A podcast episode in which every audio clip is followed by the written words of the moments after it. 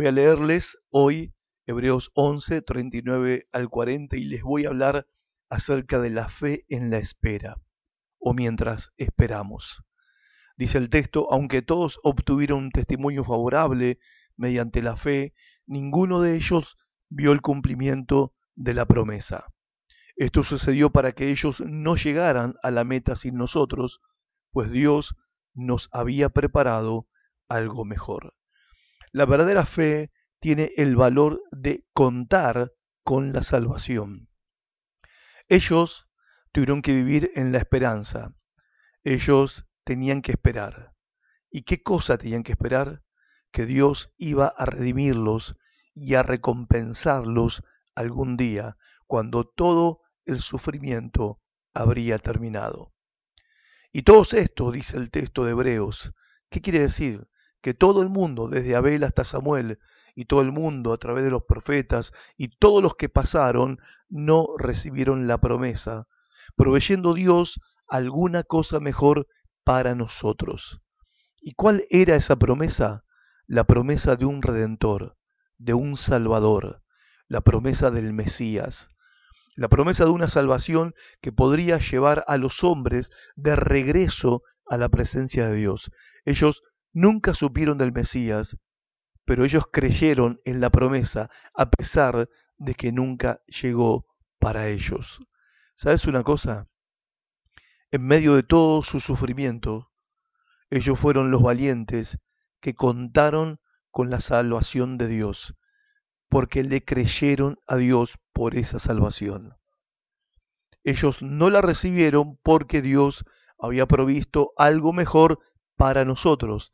¿Qué cosa? Bueno, un nuevo pacto.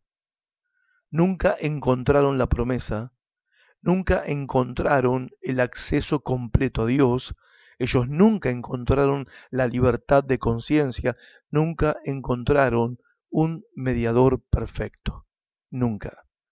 Eso Dios lo proveyó para nosotros a través del nuevo pacto por medio de su Hijo Jesucristo. No creo de ninguna manera que estos creyentes que no recibieron lo prometido eran creyentes de segunda categoría. Jesús dijo, bienaventurados, felices, los que no vieron y todavía creen. Estos hombres y mujeres son grandes héroes de la fe. Tenían fe en el futuro que no se ve. Nosotros tenemos fe en lo que pasó. Ellos fueron valientes, valientes en la lucha, valientes en el sufrimiento y valientes en esperar. Y todo lo hicieron a cuentas, a cuentas de lo que Dios les había prometido. Este es el valor de la fe y es la cumbre más alta de la fe. Para aquellos que todavía persisten en estar al borde del camino, que están convencidos pero no comprometidos con la verdad, en peligro de descuidar esta salvación tan grande, perdiéndose de entrar, cayendo en cosas viejas, hoy es un día de decisión.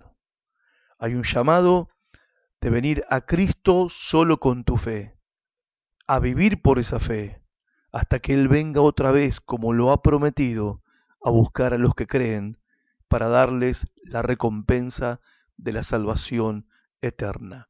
Es por medio de la fe. Siempre ha sido así. Hasta nuestro próximo encuentro. Chao.